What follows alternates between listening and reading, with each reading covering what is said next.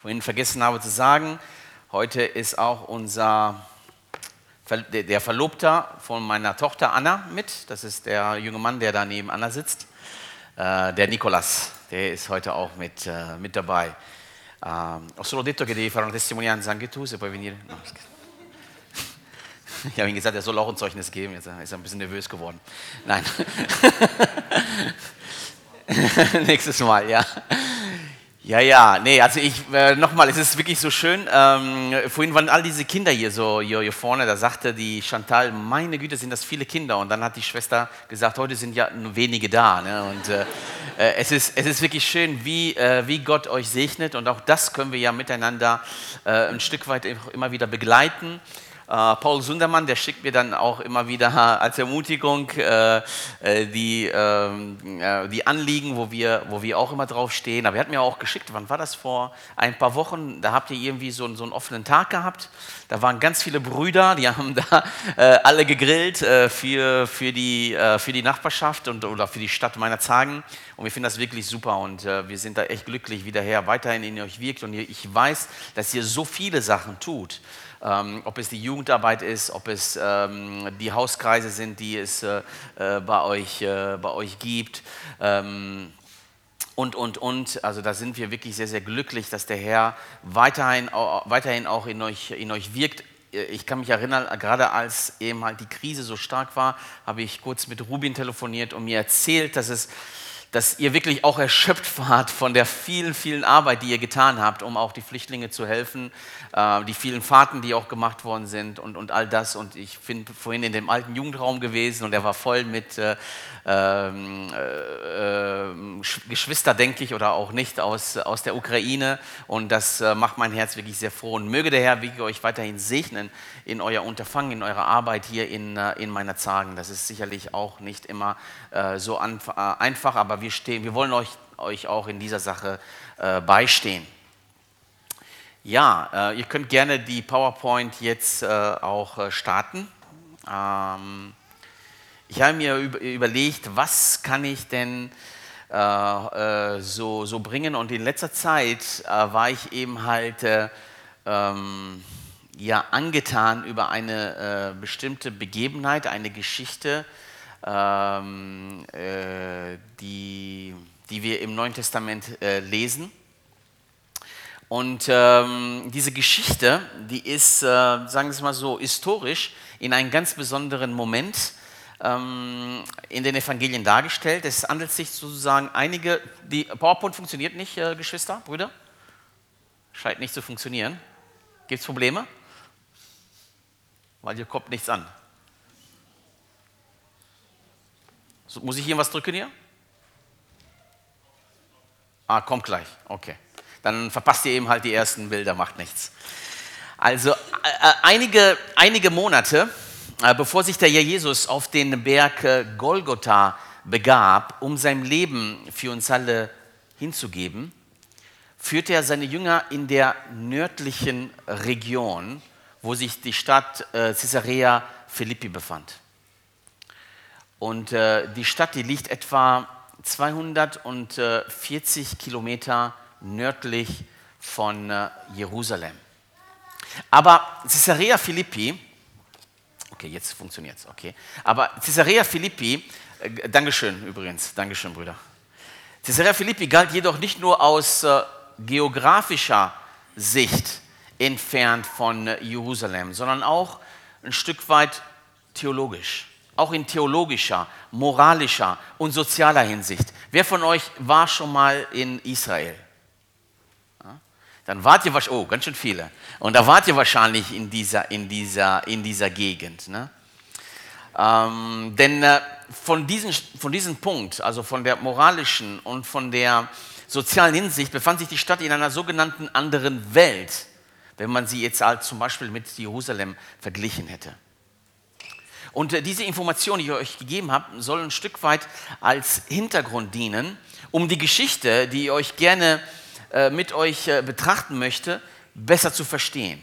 Denn heute, meine Lieben, werden wir gemeinsam über eine eigentlich bekannte Geschichte des Neuen Testaments nachdenken. Eine Geschichte, dessen Hauptdarsteller der Herr ist und seine Jünger. Und während wir es tun, während wir eben halt diese Geschichte betrachten, möchte ich euch ermutigen, dass ihr euch insbesondere in der Lage der Jünger hineinversetzt. Was haben die gedacht? Was haben sie gespürt? Ähm, und ähm, denn ich denke, die haben sich zweifellos in dieser Umgebung, in Caesarea Philippi, haben sie sich wie ein Fisch auf den Trockenen gefühlt. Also total deplatziert. An einen Ort, der so anders ist als alles andere, was sie bisher erlebt und kannten. Aber lasst uns doch die Textstelle zusammen lesen. Ich habe die Textstelle hier nicht äh, mit. Also wenn ihr wollt, könnt ihr eure Bibel aufmachen oder eure äh, Handys. Und ich möchte das gerne mit euch lesen aus Matthäus Kapitel 18, die Verse 13 bis 18. Das ist wirklich nur eine kleine Stelle. Von daher kann ich euch das auch so vorlesen. Ich äh, lese aus der äh, NGÜ. Also ab Vers 13 hier steht, als Jesus in das Gebiet von Caesarea Philippi kam, fragte er seinen Jünger, und passt auf, das ist nämlich jetzt hier die erste Frage, die er stellt, für wen halten die Leute den Menschensohn? Und da antworten die Jünger, manche halten dich für Johannes den Täufer manche für Elia und manche für Jeremia oder einen der anderen Propheten. Und nun stellt der Herr die zweite Frage und sagt, und ihr? Für wen haltet ihr mich? Simon Petrus antwortete, du bist der Christus, der Messias, der Sohn des lebendigen Gottes. Darauf sagte Jesus zu ihm, Glücklich bist du zu preisen, Simon, Sohn des Jona, denn nicht menschliche Klugheit hat dir das offenbart, sondern mein Vater im Himmel. Deshalb sage ich dir jetzt, du bist Petrus und auf diesen, auf diesen Felsen werde ich meine Gemeinde bauen. Und das Totenreich oder andere übersetzen, die Pforte der Hölle mit seiner ganzen Macht wird nicht stärker sein als sie. Die Frage, die damals in Raum gestellt wurde, ist dieselbe, die auch für uns heute gilt. Für wen haltet ihr mich? fragte der Herr. Was glaubst du? Du, der heute hier bist, was glaubst du, wer Jesus Christus für dich und überhaupt, wer er wirklich ist? Hast du dir jemals auf, ähm, auf ernster Art und Weise diese Frage einmal gestellt? Wisst ihr, wir leben in einer Zeit von unglaublicher Herausforderung. Was zwar meistens bedeutet, wie zumindest einige behaupten, dass es auch eine Zeit der großen Möglichkeit ist und großen Perspektiven. Aber die Herausforderungen, sie bleiben. Ich weiß nicht, ob du das auch so siehst. Ne? Ich glaube, dass wir in einer der unsichersten Zeiten unserer Generation leben. Übertreibe ich? Covid ist noch nicht vorbei. Kriege und mögliche Kriegausbrüche. Denn äh, ich glaube, das wird nicht nur so bleiben mit der Ukraine, ne? nicht nur in der, in der Ukraine. Nahrungsmittelknappheit. Ich bin gerade in Afrika gewesen, bin letzten Samstag zurückgekommen und habe dort unsere Missionare besucht und äh, unsere afrikanischen Geschwister machen sich schon sehr viel Sorge. Ne? Was wird die Zukunft bringen? Denn äh, äh, es ist eine Tatsache, es ist nicht nur einfach nur daher gesagt, es fängt an, dass es immer weniger Nahrungsmittel gibt. Der Klimawandel, Oft belächeln wir das, aber es ist schon ein Problem. In Italien momentan ist es zu warm. Äh, die Bauern, die, die, die, die bekämpfen sich und klauen sich gegenseitig das Wasser, weil man nicht mehr weiß, wie man die Felder bewässern soll, weil es nicht mehr, weil es kein, kein Wasser mehr gibt. Wie wird es in der Zukunft werden? Und all dies trägt dazu bei, dass die Sicherheit, die wir zu haben glaubten, immer mehr verloren geht. Und gleichzeitig wachsen in uns Sorgen und Ängste. Wir wissen nicht, was die Zukunft bringen wird. Nicht einmal die nahe Zukunft. Keiner von uns kann es wissen. Es gibt so viel Unsicherheit und so viel wenig oder zu wenig Stabilität. Aber zurück zu der Frage, die Christus den Jüngern und somit auch uns gestellt hat. Für wen, für wen haltet ihr mich? Für wen haltet ihr mich? Eine Frage, dessen Antwort die wichtigste ist, die wir jemals beantworten werden. Die wichtigste. Denn die Antwort zu dieser Frage bestimmt nicht nur die wahre Identität des Herrn, sondern auch deine Identität. Das, was du von Herrn denkst, wird dein Leben beeinflussen. Gerade in Zeiten wie diese, liebe Geschwister, brauchen wir Gewissheit über die Identität, den Charakter und die Macht der einzigen Person, die uns wirklich Halt und wirklichen Frieden geben kann. Die einzige, die für uns wie ein Felsen ist. Einen Felsen, an dem wir uns klammern können. Etwas Stabiles, auf das wir unsere Zukunft bauen können. Und ihr Lieben, natürlich habe ich den äh, Begriff Felsen nicht zufällig genannt. Denn in den Abschnitt, den wir gerade zusammen gelesen haben, sprach Christus von Felsen und er sagte, passt auf, er sagte, auf diesen Felsen, auf diesen Felsen werde ich meine Gemeinde bauen. Doch bevor wir uns auf die Antwort auf die Frage des Herrn konzentrieren möchte, ne, die Frage, die ihr hier eingeblendet seht, möchte ich euch ein wenig mehr Hintergrundwissen geben. Oder wie es auch genannt wird, ich möchte euch mehr über den sogenannten Kontext erzählen bezüglich des Textes. Der Kontext eines Textes ist nicht nur skriptural, also ist nicht nur das, was wir in der Bibel lesen, aber ist auch historisch und kulturell.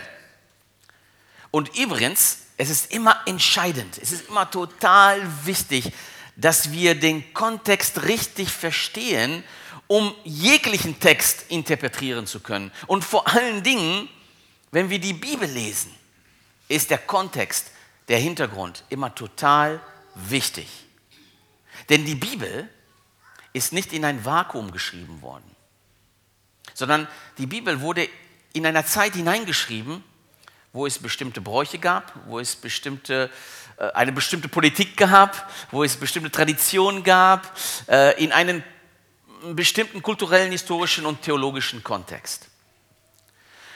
Um anzufangen, den Zusammenhang und Hintergrund des Textes zu verstehen, möchte ich euch eine bestimmte Frage stellen, und zwar, was verbindet, was verbindet das Wort Pandemie das Wort Panik und das Wort Pandemonium. Ja? Äh, ich denke vieles. Aber das Erste, was mir hier einfiel, war das Wort Covid, was wir schon so oft gehört haben. Denn der Covid verursachte eine Pandemie, richtig? Und vielleicht auch eine Panik. Und ganz sicher ein Pandemonium das, wie wir es im Wörterbuch lesen, ist, es ist ein Begriff für die imaginäre Hauptstadt der Hölle, in der Dämonen Rat halten. Ein Ort der Verwirrung und des Tumults. Und der Begriff wird benutzt meist anlässlich von Streitigkeiten, äh, Auseinandersetzungen, Reaktionen oder Protesten und die oft sehr lebhaft sind. Und ein Pandemonium ist ebenfalls etwas, was wir während der Pandemie erlebt haben. In meinem Dienst habe ich, und habe ich, ich habe das euch vielleicht ein bisschen vorhin auch erzählt, habe ich sehr viel mit Gemeinden zu tun. Sehr viel. Äh, aus allen möglichen Denominationen.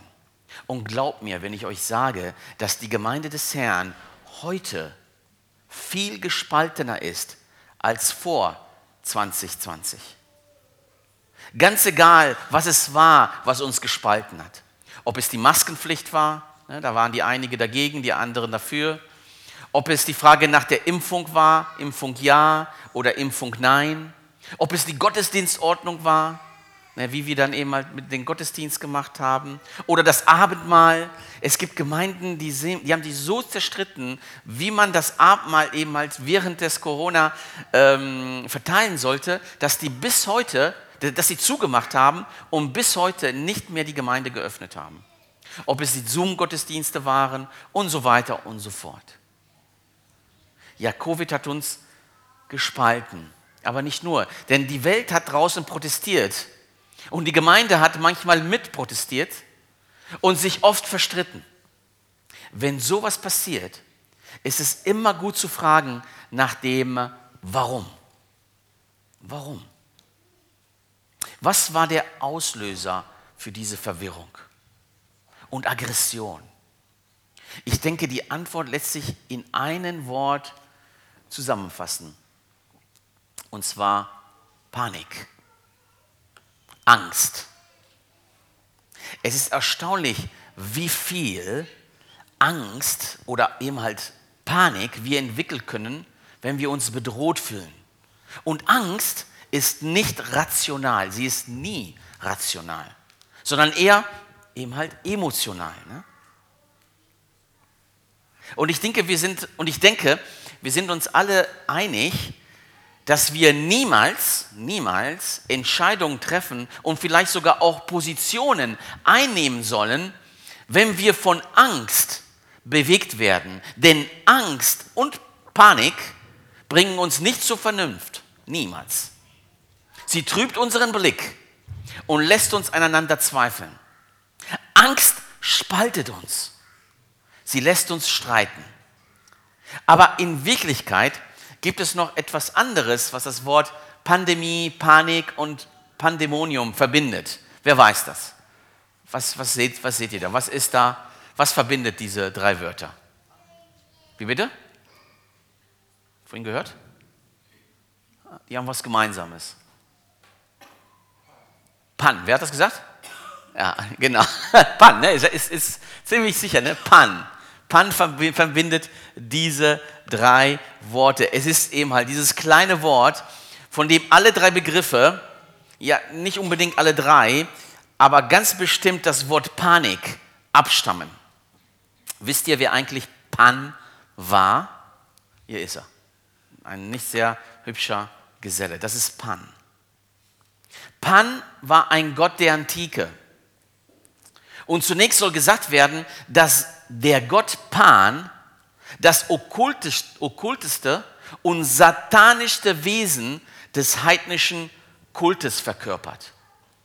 Und es ist kein Wunder, dass vor allem im Mittelalter diese mythologische Figur als Vorlage für die Darstellung des Teufels verwendet werden. Also so, ihr wisst ja, ihr habt das bestimmt schon gesehen, der Teufel wird ja öfters mit Hörner dargestellt ne, und eben halt ähnlich wie ein Ziegenbock. Und diese Darstellung, die ja im Mittelalter ja Raum gefunden hatte, stützte sich eigentlich auf diese viel ältere Figur, die wir in der Antike gehabt haben, von diesem Gott Pan.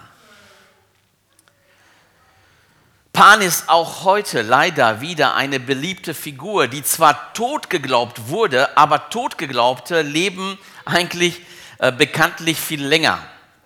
Und einige sprechen sogar von einer Wiederkehr des Kultes, des Kultes an Pan, wie wir es in vielen literarischen Werken wiederfinden. Ob es das Werk von äh, Arthur Machen, äh, der äh, dieses, dieses Werk geschrieben hat, der große Gott Pan, äh, im 19. Jahrhundert, welches dann ein total okkultes Buch, welches dann Stephen King inspiriert hat, all das zu machen, was er dann später gemacht hat. Also er, Stephen King hat äh, seine Filme wurden inspiriert von einem okkulten Gott.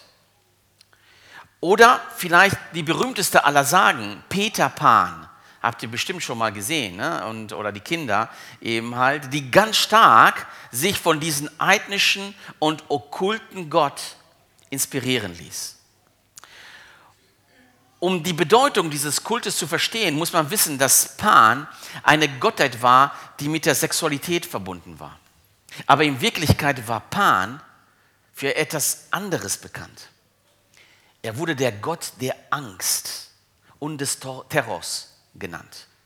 In der griechisch-römischen Mythologie lesen wir, wie Pan, der meistens in Wäldern lebten und damit äh, über, und, und, und, und, und sich über diejenigen ärgerten, die, wenn sie in einen Wald kamen und ihn störten, hat er eben halt mit, äh, hat er so furchtbare Schreie ausgestoßen und damit unkontrollierte Angst ausgelöst. Panik halt. Daher kommt das Wort Panik. Ein antiker Autor, ein antiker Autor schrieb, dass die Gallier, die Griechenland plünderten, am Tempel von Delphi in äh, Griechenland ankamen, wo die Statue des Gottes Pan stand und von ihr so erschreckt wurden, dass sie flohen. Stellt euch vor, wie hässlich und verstörend und verängstigend diese Statue, diese Gestalt gewesen sein muss. Ich hoffe, dass keiner jetzt Halbträume hat heute, heute, heute Nacht von dem, was ich euch erzähle, aber ich versuche euch eben halt einen Zusammenhang hier zu geben. Mancher wird sich natürlich jetzt fragen, warum erzähle ich euch überhaupt von Pan? Der Grund ist, weil seine Figur absolut wichtig ist für das richtige Verständnis des Textes, den wir gerade gelesen haben. Wisst ihr, wo sich in der Antike eine der Stätten der Verehrung des Gottes Pan befand? Ja, genau dort, in Caesarea Philippi. Wo Archäologen übrigens vor kurzem noch eine Statue gefunden haben, die diesen schrecklichen Gott äh, nachbildet.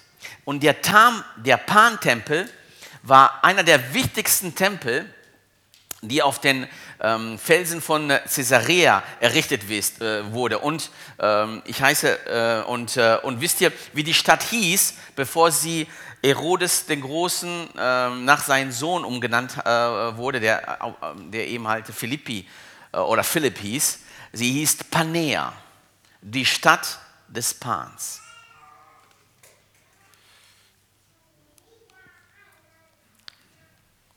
Ähm, aber der Geist Pan schien über dieses Gebirge schon da zu sein, weit bevor die Griechen oder die Römer kamen. Denn wir lesen im Alten Testament, dass auf die Golanhöhlen, also eben halt, wie gesagt, ne, in, ups, in dieser Gegend hier, ähm, äh, wo, dann später das, wo dann später eben halt Caesarea Philippi entstand, es, es, es äh, der Ort war, wo es die, ähm, die höchste Konzentration des Baalskultes äh, zu verzeichnen war. Nun, der aufmerksame Bibelleser unter uns, der weiß, dass der Baalkult einer der abscheulichsten ähm, äh, Kulte in der gesamten biblischen Geschichte gewesen ist. Wisst ihr noch, was die Anbeter des Baals getan haben? Sie haben diesen falschen Gott ihre eigenen Kinder geopfert. Und interessant ist unter anderem auch das, dass, äh, dass viele Begegnungen oder fast alle Begegnungen, die mit dem Okkulten zu tun hatten, also mit Dämonenaustreibung und so weiter, während des Dienstes Jesus Christi in oder in, äh, in, dieser, in dieser Gegend praktisch äh, stattfanden. Also es war eine sehr, sehr, sehr okkulte, okkulte Gegend oder Region. Und wir sind vielleicht versucht, wenn wir sowas lesen, gerade im Alten Testament, ähm, das Volk Israel für seinen Götzendienst zu verurteilen. Aber ich denke, wir verhalten uns oft wie sie, auf derselben Art und Weise. Als die Israeliten das verheißene Land betraten, fanden sie ein Land voller landwirtschaftlichen Herausforderungen. Herausforderungen, die sie als Hirten in der Wüste nie erlebt hatten. Ja, denn jetzt mussten sie irgendwie einen Ackerbau betreiben. Und die Kanaditer, die führten ihr fruchtbares Land ähm, und ihren landwirtschaftlichen äh, Erfolg auf ihre Götter zurück. Ja. Und äh, viele in Israel dachten deswegen, dass um ebenfalls Erfolg zu haben, dass sie sicherheitshalber mehrere Götter anbeten sollten. So war das damals, es war vielleicht so eine Art, eine finanzielle Strategie, würde man vielleicht heute dazu sagen, die wir vielleicht auch gebraucht hätten. Sie wollten einfach sicher sein, dass falls der Gott, der sie aus Ägypten äh, befreit hatte, nicht der Gott war, der fruchtbare, der fruchtbaren Ernten ja, dann ist es, dann wäre es vielleicht gut, sich auch auf einen eher spezialisierteren Gott äh, sich äh, eben halt äh, anzuvertrauen.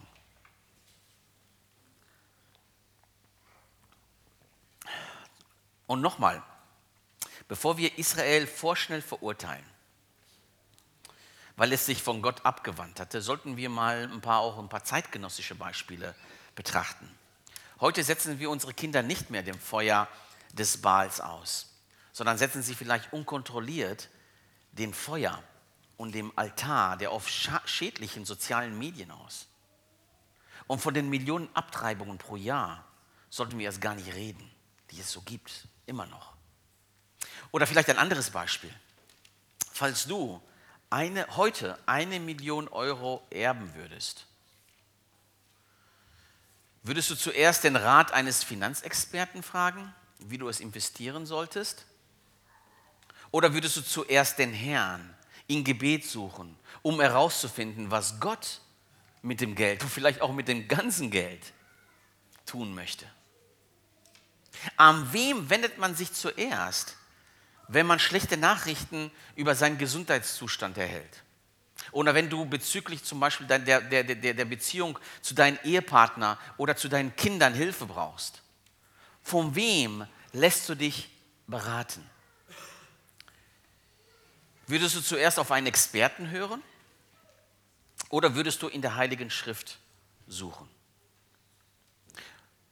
Und ich will nicht damit sagen, das ist nämlich wichtig, dass wir äh, medizinische Behandlung oder finanzielle Beratung ablehnen sollten. Absolut, absolut nicht. Die Bibel lehrt, dass Weisheit in Ratgebern zu finden ist. Aber ich wollte nur damit zeigen, dass wir zu oft die gleiche sündige Tendenz haben äh, wie die Israeliten damals. Nämlich wir, wir auch, wir suchen nach anderen Quellen und wir vertrauen oft andere Quellen mehr als unseren Herrn. Wie oft sind wir von den Verlockungen von der heidnischen Welt um uns herum ja ein Stück weit angetan und hingegeben. Und das Nachdenken über diesen Abschnitt hat mir persönlich klar gemacht, dass wir es mit denselben Sünden äh, zu tun haben, wie damals die Menschen auch, äh, wie damals unsere Vorfahren. Sie mögen andere Namen haben, wie zum Beispiel Internetporno ähm, Materialismus oder geschäftliche Erfolgsstrategien. Aber die sinnlichen Verlockungen, die uns von unserem heiligen Gott abbringen, sind heute so real wie in der Vergangenheit. Und wenn wir nun zu unserer Geschichte zurückkehren, erscheint es natürlich merkwürdig, dass Jesus ausgerechnet diesen heidnischen Ort für einer seiner wichtigsten Lektionen und Offenbarungen ausgewählt hatte. Aber Jesus war jedoch ein meisterhafter und bewusster Lehrer und ein unglaublich guter Geschichtenerzähler.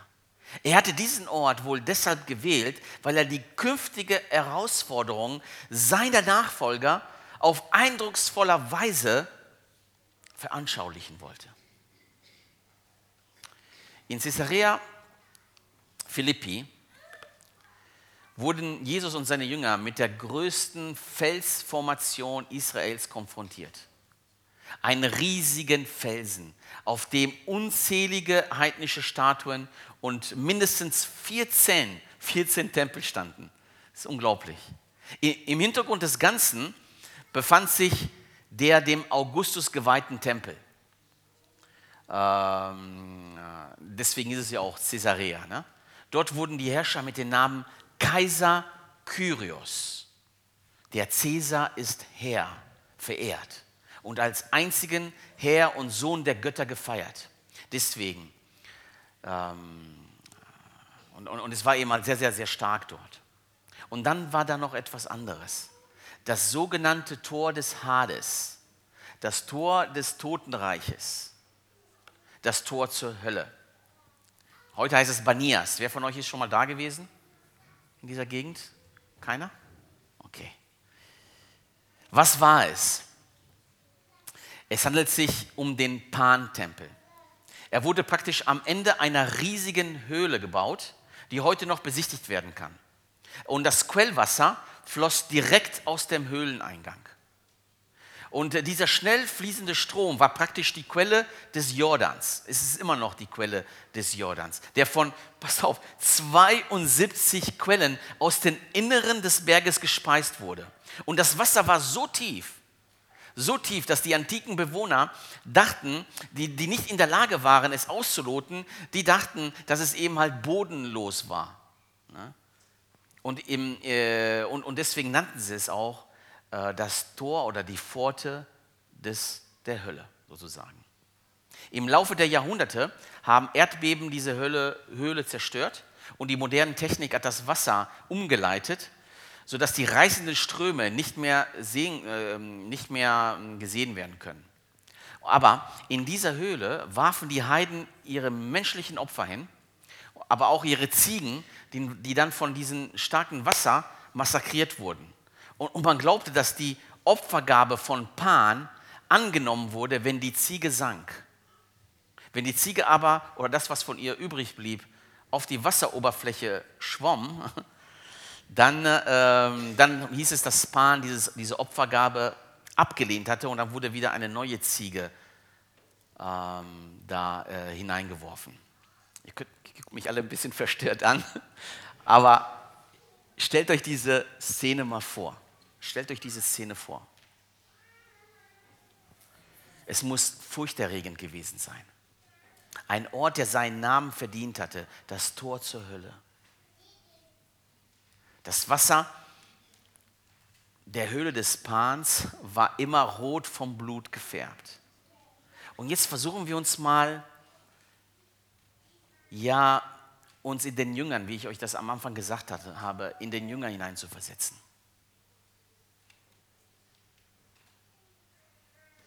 Wie müssen sie sich gefühlt haben?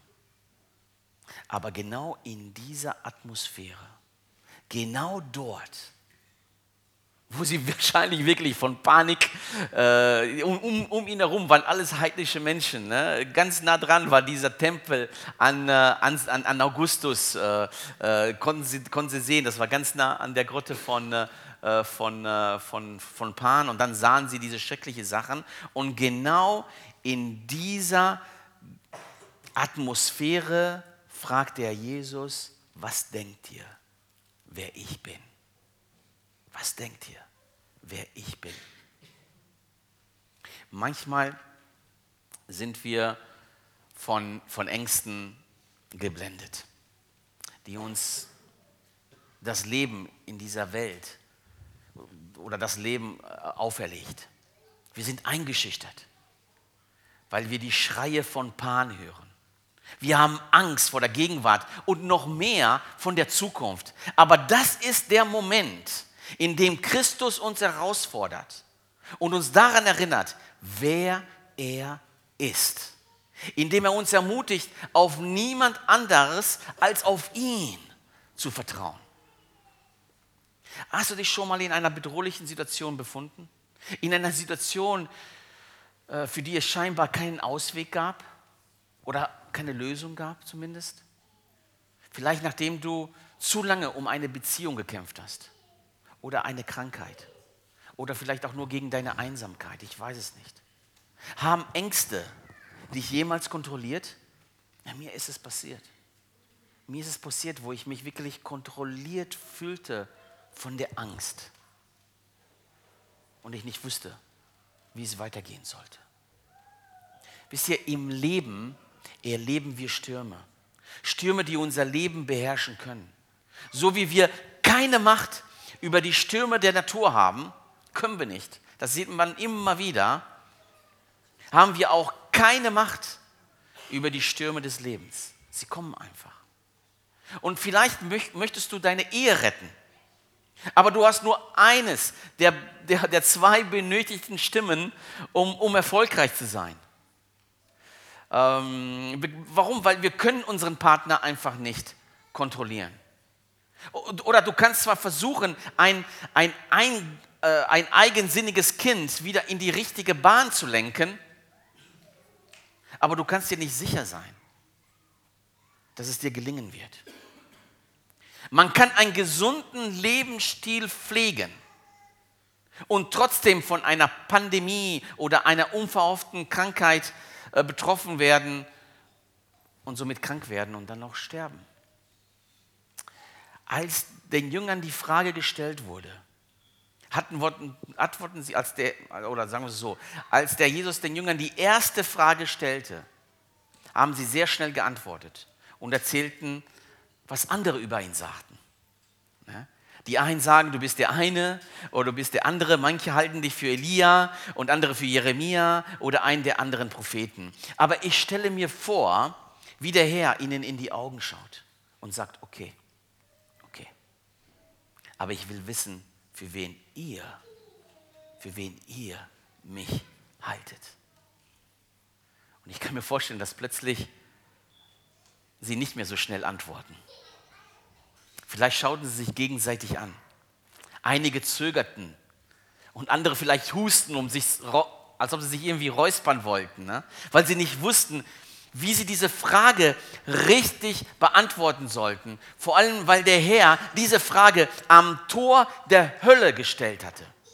Ängste überwältigen. Und manchmal scheint es so, als würden sie nie enden. Doch dann geschieht das Unvorstellbare. Petrus gibt die richtige Antwort. Gerade Petrus gibt die richtige Antwort und sagt einer der vielleicht wichtigsten Sätze der Menschheitsgeschichte.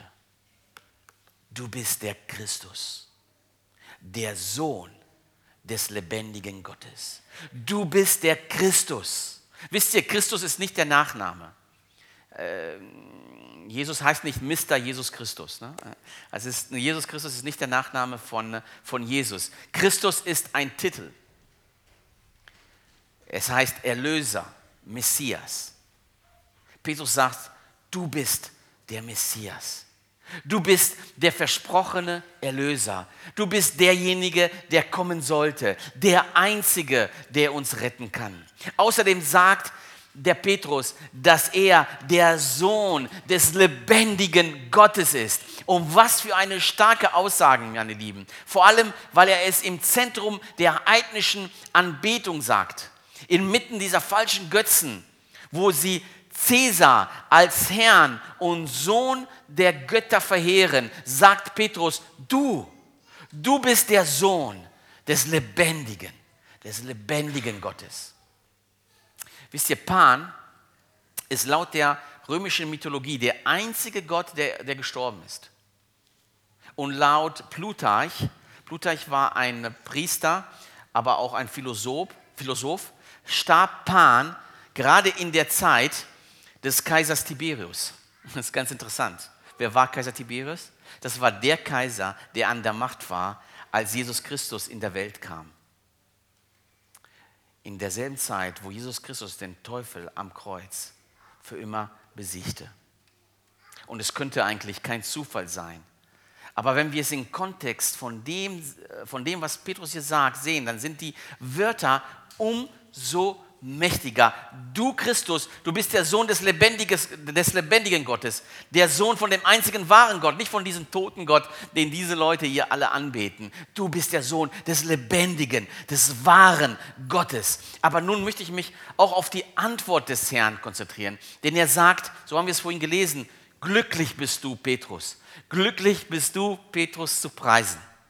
So lesen wir es in der NGÜ. In andere Übersetzung, glaube ich, steht, selig bist du, Petrus. Aber in der heutigen Sprache hätte es vielleicht so geklungen, ne? Petrus. Gib mir fünf. Gib mir fünf, Petrus. Ne? Das hast du wirklich, heute hast du endlich das Richtige gesagt. Auch wenn es zwar nicht direkt von dir kam, es, gab vom, es kam vom, vom Vater, aber es war richtig, Petrus. Das, was du sagst, ist richtig. Und ich stelle mir vor, wie Jesus den Petrus umarmt, ne? umarmt und ihn zufügt, zu, Petrus, auf dein Bekenntnis hin, auf das, was du gerade gesagt hast, werde ich meine Gemeinde bauen. Und er sagt dann, du bist Petrus.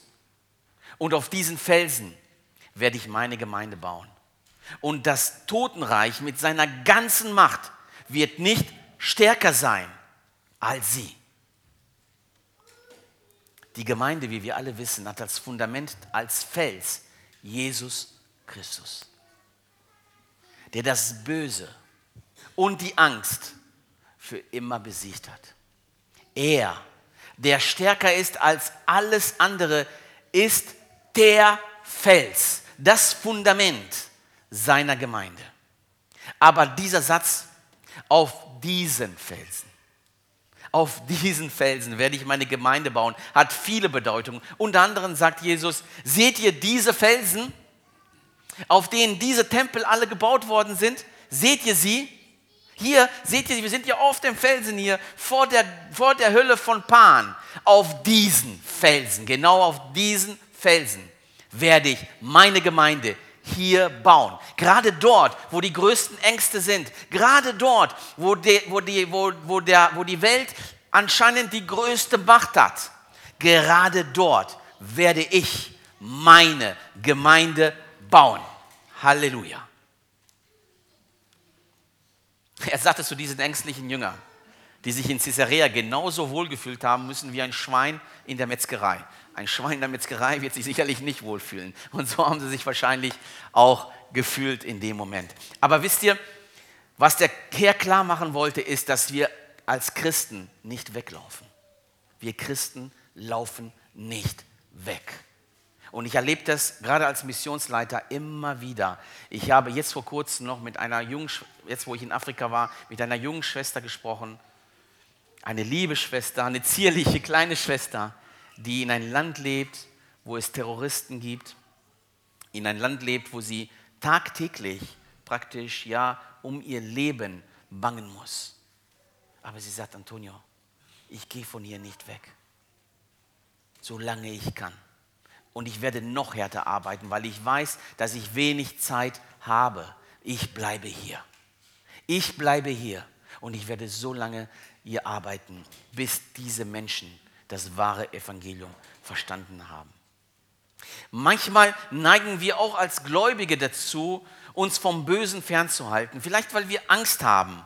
Aber Christus sagt nochmal, hier auf diesen Felsen werde ich meine Gemeinde bauen. Am wen sollen wir uns also in, äh, am wen sollen wir uns praktisch dann in dieser hoffnungslosen Welt klammern? Am wen? Den einzigen, der uns wirklich heilt und uns wirklich Frieden geben kann. Unser Herr, Jesus Christus. Der Messias, der Sohn des lebendigen Gottes. Und diese Zusage macht uns immer wieder äh, Mut, auch in Italien, den Ruf unseres Gottes nachzugehen. Trotz aller Schwierigkeiten, weil Schwierigkeiten gibt es immer und oft sind sie sehr, sehr stark. Aber warum sind wir immer wieder aufgefordert, weiterzumachen? Weil es sein Werk ist. Es ist nicht unser Werk. Es ist sein Werk und es ist sein Vorhaben. Lasst uns niemals aufgeben, niemals. Und uns, nichts von den, und uns nicht von den Schrecken der Welt, vor den Schreien des Pans entmutigen. Wisst ihr, und damit möchte ich euch nochmal ermutigen. Die Worte des Petrus waren revolutionär und ungemein gefährlich damals. Denn die damalige Welt hatte einen absoluten Herrscher, der die Welt mit einer nie vorher gesehenen Macht und Brutalität, Brutalität regierte. Cäsar. Und er wurde von vielen oder von allen eigentlich als den Herrn und einzigen Herrschern angesehen. Und nicht nur das, er wurde angebetet und somit war die Aussage des Petrus lebensgefährlich. Wir heute sagen das einfach, ach Herr Jesus in unseren Gebeten. Aber damals haben die Christen es extra gesagt. Er hat gesagt, es gibt nur einen Herrn, Kyrios. Das ist auf Griechisch eben halt Herr. Es gibt nur einen Kyrios.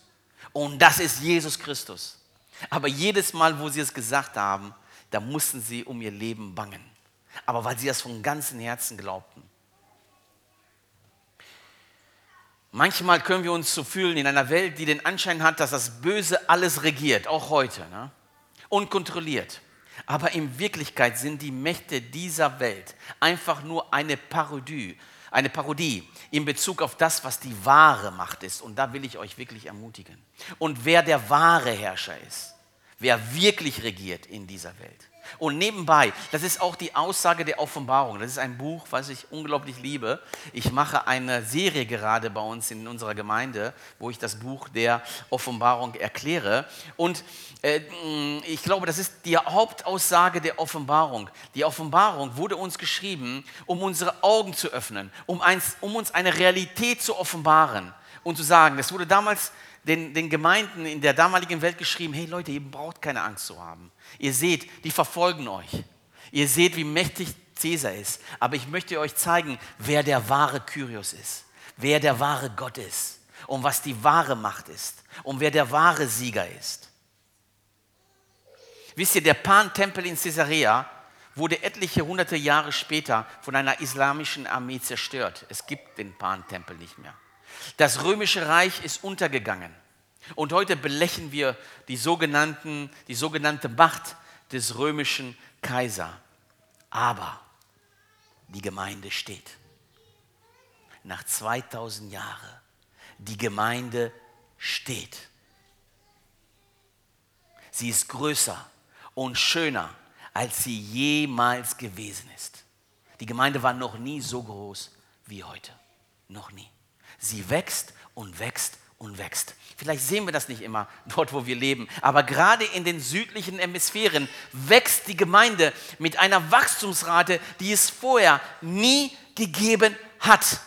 In China gibt es momentan den größten Wachstum der Gemeinde, die es je in der Geschichte gegeben wird. Und ich bin überzeugt, es wird China und die Welt komplett verändern in kürzester Zeit in kürzester Zeit.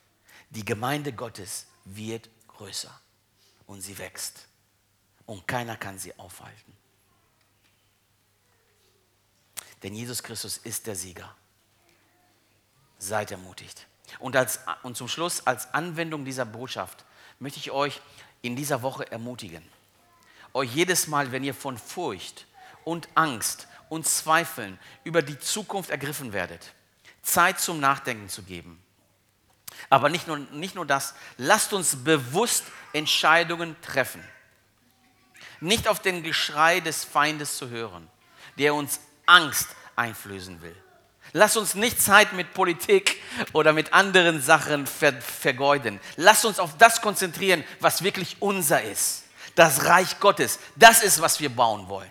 Darum geht es. Es geht um das Reich Gottes, das Beste, was es überhaupt geben kann. Die Leute draußen haben keine, ganz egal ob es AfD, CDU, SPD, die Grünen und wie die alle heißen, die haben keine Antwort. Aber wir haben die Antwort, weil wir an Jesus Christus glauben. Lasst uns bewusste Entscheidungen äh, treffen, nicht auf das Geschrei des Feindes zu hören, der uns nur Angst einjagen will. Lasst uns an den Felsen denken, an dem wir gegründet sind. Lasst uns daran denken, dass es keine Macht gibt, die den Fortschritt der Gemeinde aufhalten kann. Lasst uns daran denken, dass euer Herr äh, äh der, lebend, der, lebendige Gott ist, dem wir folgen. Er ist, der Christ, er ist der Christus.